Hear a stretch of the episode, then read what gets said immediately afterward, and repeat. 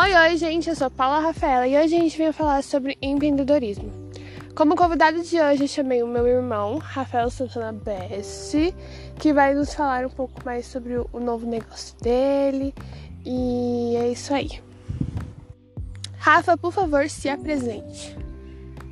Oi, oi, gente, tudo bem? Meu nome é Rafael, eu tenho uma empresa de esquadrias de alumínio e vou estar conversando um pouquinho com vocês sobre o assunto hoje. Hoje o podcast vai ser uma espécie de bate-volta. E para começar, eu quero que você fale sobre como é se arriscar em um novo emprego nesse momento que a gente está vivendo. Então, para mim, é total novidade.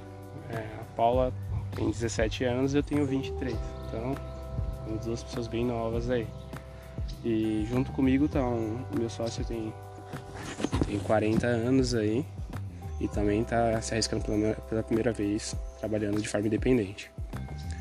É, cara, pensar que a empresa abriu uma empresa é uma, novidade pra gente, é um mundo totalmente novo.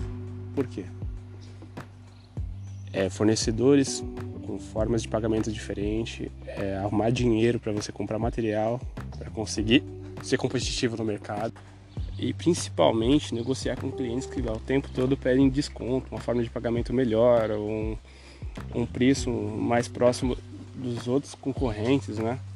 E você tentar mostrar que o seu produto tem uma qualidade melhor, que o seu preço é justificável pela qualidade do produto em si, né? Então tudo, tudo é novo, tudo é diferente. É... Estamos abrindo a empresa agora, já fazem quatro meses que nós abrimos a empresa, né? É, já gera dívida para ser paga, então você tem um, um, fluxo de caixa negativo, né? Ou seja, você investiu muito e o seu lucro ainda é baixo para pagar todo o seu investimento. Então você tem que ter muita calma para para conseguir manter o negócio e não perder a cabeça esse início de, de trajetória, né? E como é que está sendo essa, essa transição de um emprego de carteira assinada para um novo empreendimento, assim, da vida pessoal de vocês? Acho que eu estou passando por um momento diferente da maioria das pessoas que começam a empreender. É... Principalmente porque eu prestava serviço para uma empresa de esquadria de alumínio também, eu era projetista nessa empresa. Então, é... acho que eu comecei de um jeito diferente da maioria das pessoas que iniciam um negócio, né? Eu e meu sócio, os dois, né? Nós, nós dois prestávamos serviço para uma empresa de esquadria de alumínio, eu como projetista e ele como técnico de instalação e, e manutenção de esquadrias, né? E para abrir nosso negócio, a gente começou aos poucos, trabalhando só de final de semana, para garantir que teria uma renda, a renda do emprego fixo, né? E, e estaria tendo dinheiro da, da, da empresa para investir na empresa. E com dois meses de fazendo esse tipo de coisa, nós resolvemos sair da empresa que nós estávamos, né? Ele saiu primeiro que eu. E eu ainda estou lá com, com um vínculo já limitado, né? Daqui um mês e meio eu estarei saindo da empresa também. E foi o jeito que nós achamos de, de iniciar um negócio com mais segurança, né? Você não depender só do negócio para ter a sua renda e ainda conseguir investir na empresa. Ok, agora sobre uma maneira geral. Você acredita que essa nova geração busca essa mudança de emprego, sair da carteira assinada e buscar novos empreendimentos, novas maneiras de conseguir sua própria renda? Bem, é, falo por, por si só, né? E, é, e pelo que eu vejo.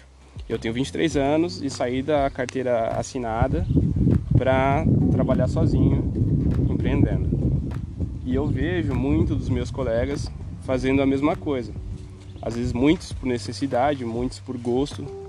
É que, e, e, o principal tem que ser o gosto, né? Você ter o gosto por trabalhar por conta, você ter o gosto de de estar tá cuidando do seu próprio negócio, porque o investimento de tempo e desgaste que você tem, tanto psicológico quanto físico, é muito grande.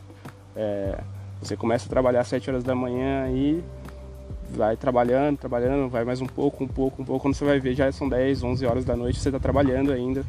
E chegando no final de semana, você está acostumado no carteira assinada a trabalhar, a descansar o sábado e o domingo. Então, o máximo que você está conseguindo ali é, é descansar o domingo. Então, o, a sua vontade de empreender tem que ser maior do que sua necessidade. Você tocou nesse ponto de, de gostar do que a gente faz. Você acha que é mais importante ter uma ter a gratificação de trabalhar com o que você gosta ou a remuneração em si? Eu acho que você tem que ponderar essas duas coisas. Não adianta você trabalhar a vida toda em algo que você não gosta só para você ganhar dinheiro, desde que a remuneração seja alta também, né? Você pode pensar nisso. E também não adianta você gostar do seu serviço e não conseguir é, alcançar seus objetivos só com aquilo. Ou você inova e faz diferente e consegue uma lucratividade pelo menos razoável para você é, viver uma vida tranquila. É, quando tranquilo que eu falo não é riqueza nem nada, é só você ter o que ter o que você precisa, fazer o que você quer de vez em quando, um, um lazer, alguma coisa desse tipo, e você conseguir tocar sua vida tranquila.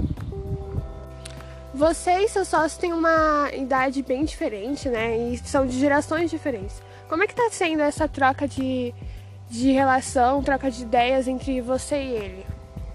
Então, é, nós dois viemos de uma empresa onde o nosso, nosso superior era uma pessoa bem autoritária e às vezes desgastante em relação à comunicação. E quando nós iniciamos a proposta de trabalharmos juntos, é, deixamos bem claro que se fosse para trabalhar teria que ser de uma forma diferente, teria que ser uma relação saudável ali, que você pudesse trocar ideias e, e que ambos escutassem, né? Por enquanto, é, é recente, lógico, a relação de sócios, mas é, a gente está se mantendo fiel a essa proposta. Tudo que se faz é discutido entre os dois.